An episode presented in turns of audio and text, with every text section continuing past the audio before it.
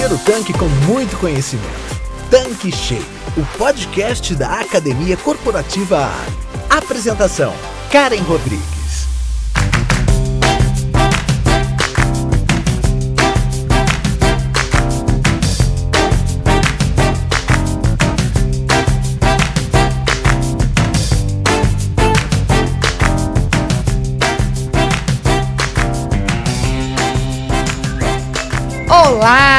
Tudo bem com você? Eu sou a Karen Rodrigues e estamos começando mais um episódio aqui do Tanque Cheio, o podcast da Academia Corporativa Ali. E hoje temos como convidada a Sinara Bastos, consultora de desenvolvimento humano e facilitadora de aprendizagem da Praxis Business, consultoria especializada em modelos de negócios e capital humano. Sinara é psicóloga, tem um vasto currículo na área de desenvolvimento humano e possui destacada experiência em gestão e desenvolvimento estratégico de pessoas. E com toda essa bagagem, eu tenho certeza de que ela vai contribuir muito com o nosso tema de hoje, que é o poder da segurança psicológica, preparando organizações para o aprendizado, inovação e crescimento. Nós vamos falar sobre a importância da cultura nas organizações e a necessidade de engajar equipes para ter melhores resultados. Então, bora lá, né, gente? Tudo bem, Sinara? Seja bem-vinda, muito obrigada por aceitar o nosso convite. Que bacana ter você aqui na nossa bancada do Tanque Cheio. Ei, Karen, tudo bom? É um prazer estar aqui com vocês no podcast Tanque Cheio e compartilhar um pouco de conhecimento. O prazer também é nosso, Sinara. Então, Vamos começar aqui agora pelo começo, né? Vamos esclarecer para quem nos ouve o que é segurança psicológica. Vamos lá. A segurança psicológica é uma condição do ambiente em que as pessoas se sentem seguras o suficiente para correr riscos interpessoais. Assim, elas compartilham o que elas pensam, elas expõem as suas dúvidas, elas aprendem com os erros que compartilham e geram confiança nesse caminho que é super propício à inovação e à evolução. E além disso, nos ambientes psicologicamente seguros, a gente tem o que é chamado de cultura do ouvir, onde as vozes têm valor e são usadas para o benefício do time. Sinara, ouvi dizer que há muitos equívocos acerca do que seja exatamente a segurança psicológica. Então, creio que podemos desmistificar algumas ideias sobre o tema. Pode falar um pouco mais para gente? Sim, isso é bem importante, Karen. A autora Amy Edmondson, inclusive, que escreveu o livro A Organização Sem Medo, ela dá algumas dicas. A primeira é que a segurança psicológica não é ser gentil. A segurança psicológica tem a ver com franqueza, com tornar possível a discordância produtiva e a livre troca de ideias. Além disso, a segurança psicológica não é um aspecto da personalidade, não é uma característica que alguém tem ela se refere a um clima do trabalho que afeta as pessoas com diferentes traços de personalidade e de maneiras mais ou menos semelhantes. Além disso, um outro ponto importante é que a segurança psicológica não é somente uma outra palavra para confiança. No mercado hoje as pessoas confundem muito isso, como se segurança psicológica fosse só um ambiente de confiança, mas não é isso. Embora a confiança e a segurança psicológica tenham muito a ver, não são conceitos recíprocos. Então, a principal diferença é que a segurança psicológica é experimentada em grupo. E para além disso, outro aspecto também importante é que a segurança psicológica não é aumentar os níveis de desempenho. A gente sabe que no ambiente psicologicamente seguro, os níveis de desempenho são maiores. Então, ela impacta. A gente tem que realmente entender que ah, então todo time que é, que é psicologicamente seguro, né, que tem esse ambiente, Vai ter alto desempenho? Provavelmente, mas é importante que a gente distinga as coisas. Então, podemos dizer que segurança psicológica é criada em times, correto? Exatamente. E aqui cabe até uma diferenciação importante, que é, é com a inteligência emocional. As pessoas confundem também segurança psicológica com inteligência emocional. Embora a inteligência emocional favoreça as relações em grupo, e é claro que se isso acontecer no ambiente psicologicamente seguro vai ajudar muito, elas são coisas distintas, porque a inteligência emocional é uma característica, uma habilidade pessoal, enquanto, como a gente está conversando, a segurança psicológica é um, uma conquista do time. Sinara, você poderia nos dar exemplos, então, de empresas que trabalham com essa perspectiva? Times que experimentam a segurança psicológica? Claro, e a gente tem um exemplo ótimo que é o que acontece na Pixar. Todos os filmes, antes de serem lançados, eles passam por uma avaliação de um grupo determinado ali, para que esse grupo assista o filme antes de ser lançado. Então, eles todos assistem o filme juntos. Depois disso, eles saem para almoçar ou para jantar, vão se reunir em algum lugar para discutir sobre o filme. Eles falam então sobre o que funcionou, o que eles acham que não funcionou. E aí eles trabalham muito com a perspectiva da franqueza. Mas é muito interessante que o que eles chamam de franqueza nessa experiência da Pixar é franqueza empática. Muitas vezes no nosso dia a dia a gente fala, ah, só tô sendo sincera, tô falando que tinha que ser dito, mas será que a gente está tendo o cuidado de realmente se colocar no lugar do outro para dizer o que tem que ser dito? Então, no Brain Trust, que é essa experiência na Pixar, Brain de cérebro e Trust de confiança, é a confiança nessas cabeças, vamos dizer assim. Eu sei que o meu colega pode me ensinar alguma coisa, que ele pode me, me trazer da experiência dele é, coisas que ele aprendeu, ou ele pode me dar dicas sobre o meu comportamento. Aqui eu tô falando da Pixar, mas a ideia é essa, né? Assim, é, é entender que o outro sempre pode fazer com que o meu projeto, com que o meu trabalho, com que a minha atuação no dia a dia possa ser melhor. Então, aí no Brain Trust tem três regras. A primeira, o retorno deve ser construtivo e sobre o projeto e não a pessoa. Da mesma forma, o cineasta não pode ser defensivo e levar a crítica para o lado pessoal e deve estar pronto para ouvir a verdade. E aí a gente no dia a dia no trabalho, quando o colega fala, ah, poxa, eu acho que aquele cliente ficou decepcionado com, com a forma como você atendeu.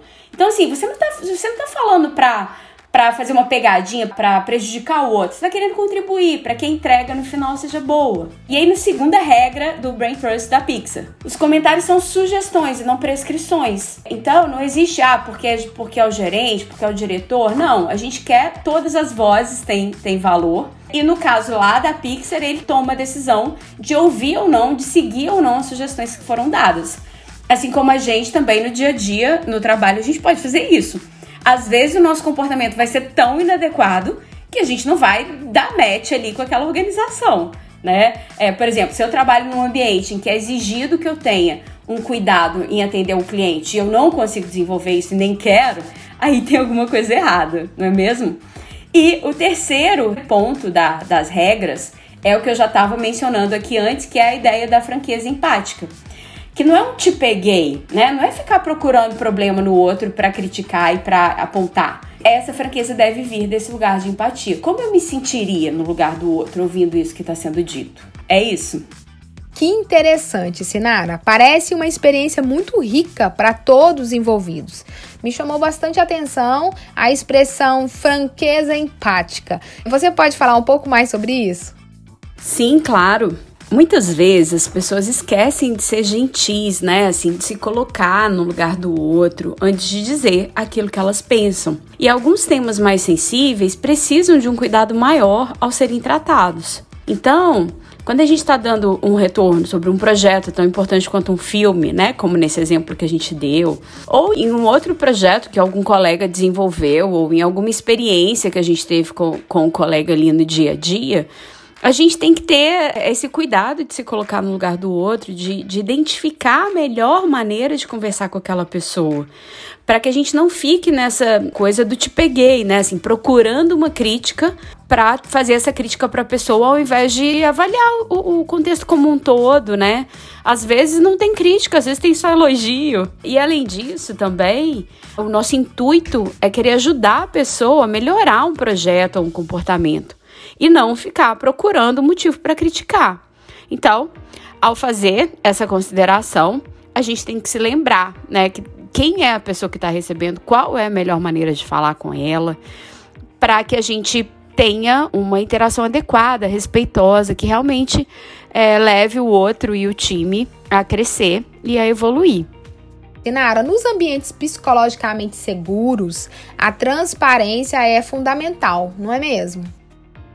Exatamente. E por falar nisso, a gente tem um exemplo de uma grande consultoria americana e que o CEO, fundador da empresa, ele usa uma expressão muito legal, que é biblioteca da transparência, que é um hábito que eles têm de deixar tudo muito explícito, de deixar todas as coisas claras. O Dalil fala que ele aprendeu que todos nós cometemos erros e temos fraquezas, e que uma das coisas mais importantes que diferenciam as pessoas é o modo como lidam com elas.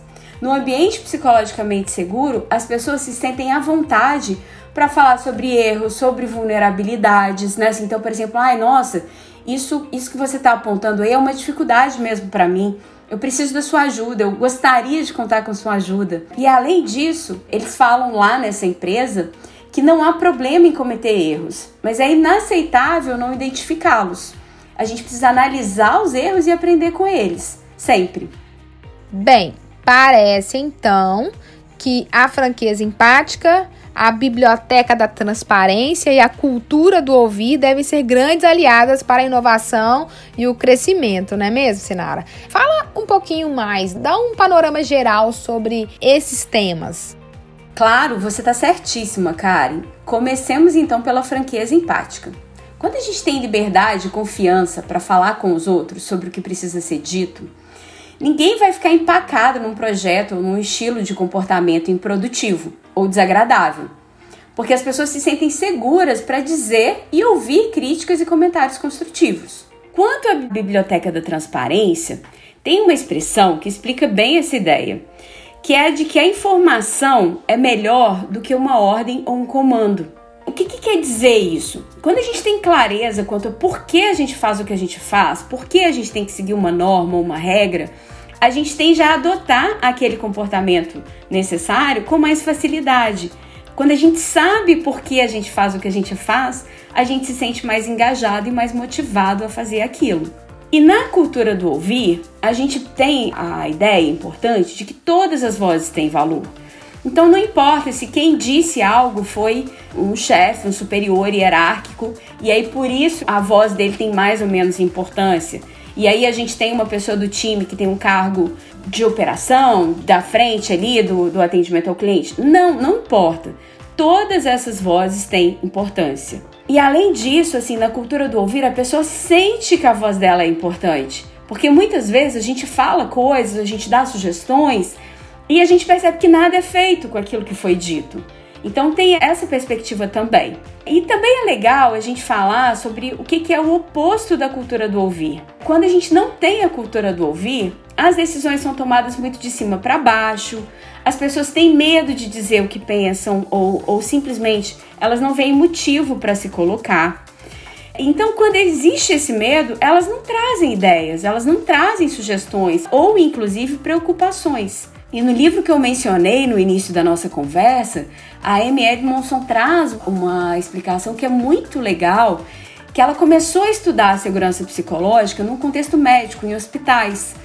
E o que acontecia naquela situação é que as enfermeiras que estão ali no trabalho muito ao lado dos médicos, né? Às vezes elas identificavam coisas que precisavam ser ditas, por exemplo, olha, parece que a dosagem desse remédio aqui está muito alta acho que deveria ser menos. E não, e aí o que, que elas faziam? Por excesso de respeito à autoridade médica, elas não diziam que aquilo parecia estranho e simplesmente faziam o que estava prescrito.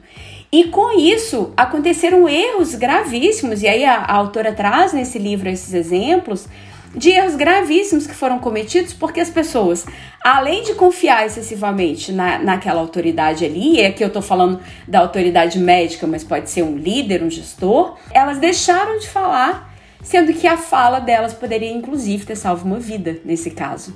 Então, era importante destacar aqui o que é o oposto para ficar mais claro para a gente, né, para o pessoal que está nos ouvindo, sobre a importância da cultura do ouvir e o que é o contrário. Então, o que acontece é que quando as pessoas não se pronunciam, a habilidade da organização de inovar e de crescer é ameaçada.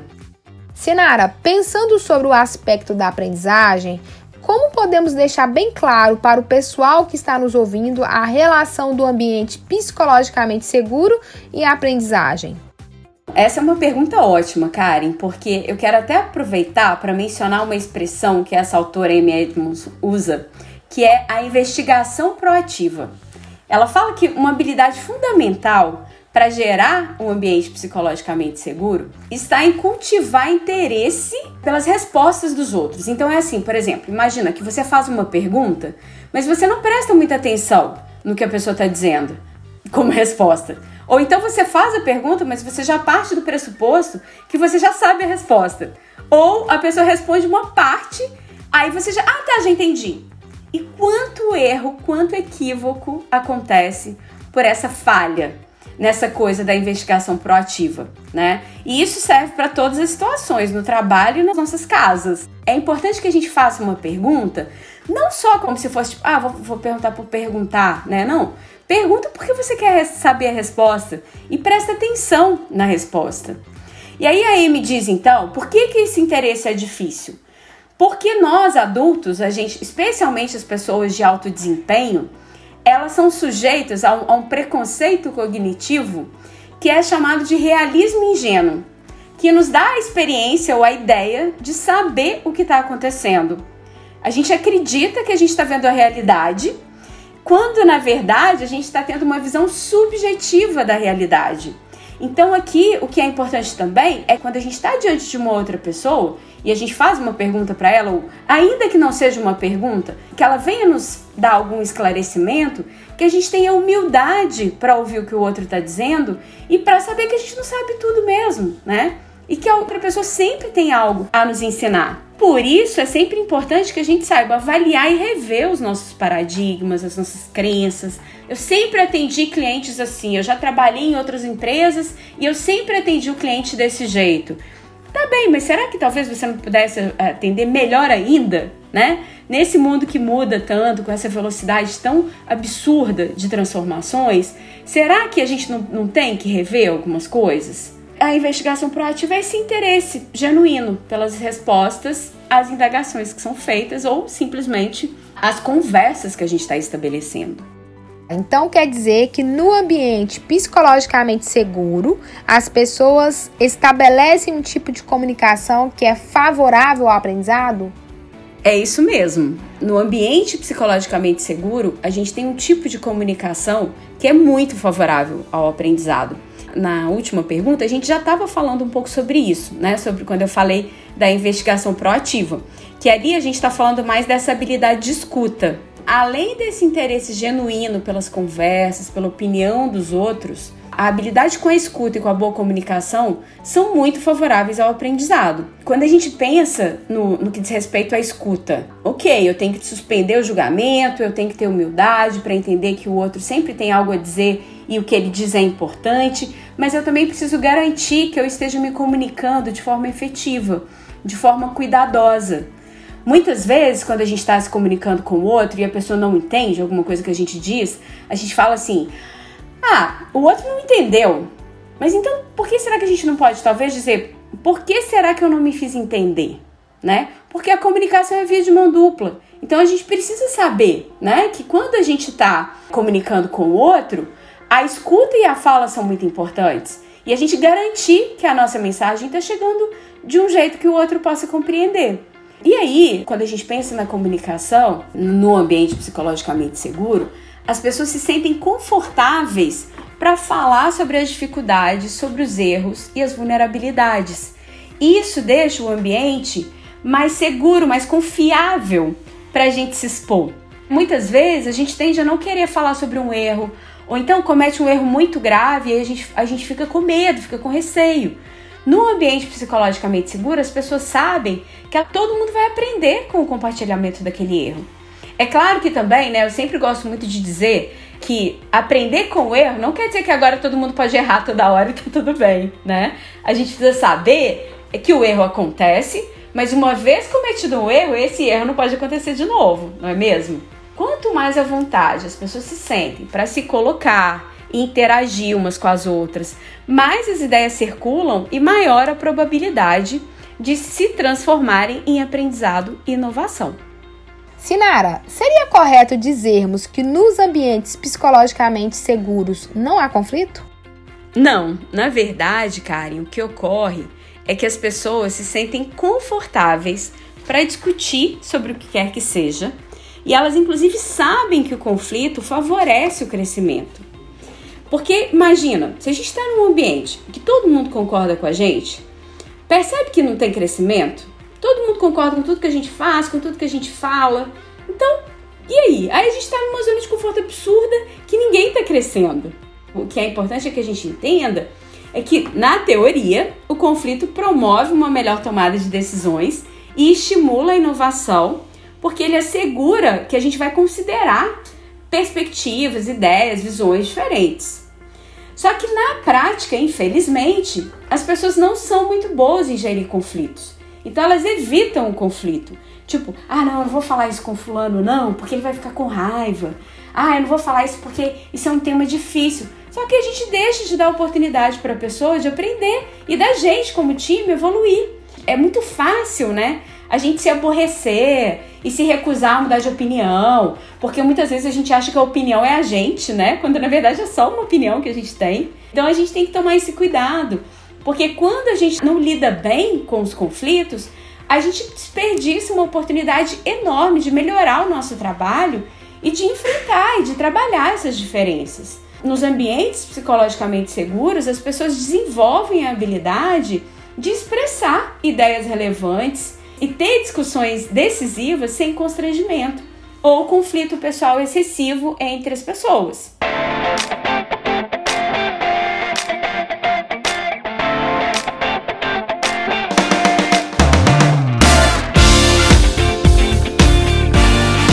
Sinara, nós já vamos nos aproximando do fim da nossa conversa de hoje.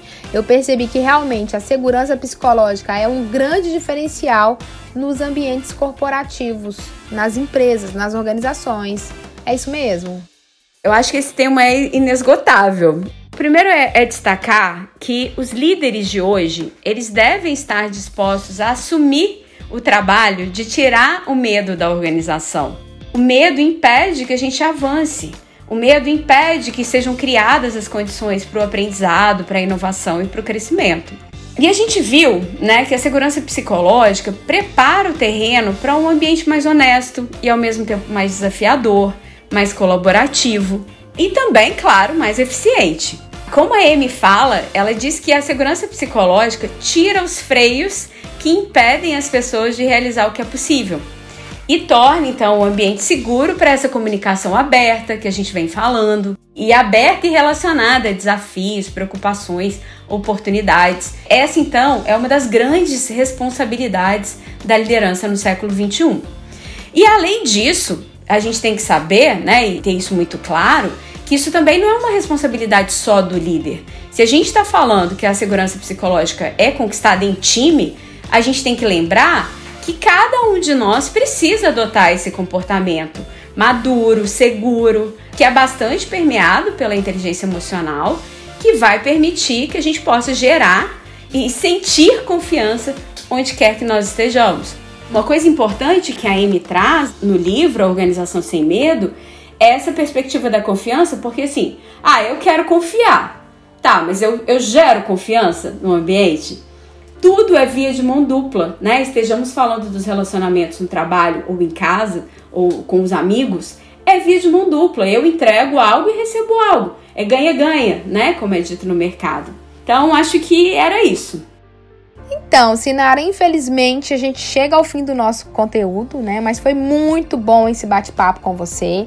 Eu quero te agradecer por compartilhar conosco todos esses ensinamentos e provocações que nos levam à reflexão eu estou certa de que quem nos ouve agora também está inspirado com o tema e vai se dedicar a fazer a sua parte na geração do ambiente psicologicamente seguro.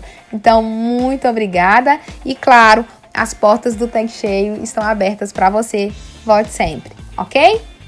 Eu agradeço também, Karen, foi um prazer. Espero que esse tema esteja cada vez mais vivo nas pautas das organizações que nós tenhamos ambientes cada vez mais seguros e impulsionadores da inovação, da aprendizagem e do crescimento que todos nós queremos.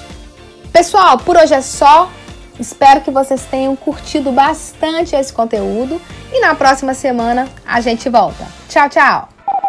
Você acabou de ouvir Tanque Cheio, o podcast da Academia Corporativa Ali. Quer encher seu tanque com ainda mais conhecimento? Faça parte do canal do Telegram da Academia Corporativa Ali e receba conteúdos diários relacionados à gestão do seu posto de serviços. Para entrar, basta clicar no endereço que está na descrição deste episódio. E para você que é revendedor Ali, Acesse agora o portal da Academia Corporativa. Nele você encontra dezenas de webséries e cursos exclusivos sobre os mais diversos temas para você e toda a sua equipe. Tá esperando o quê? Não fique de fora!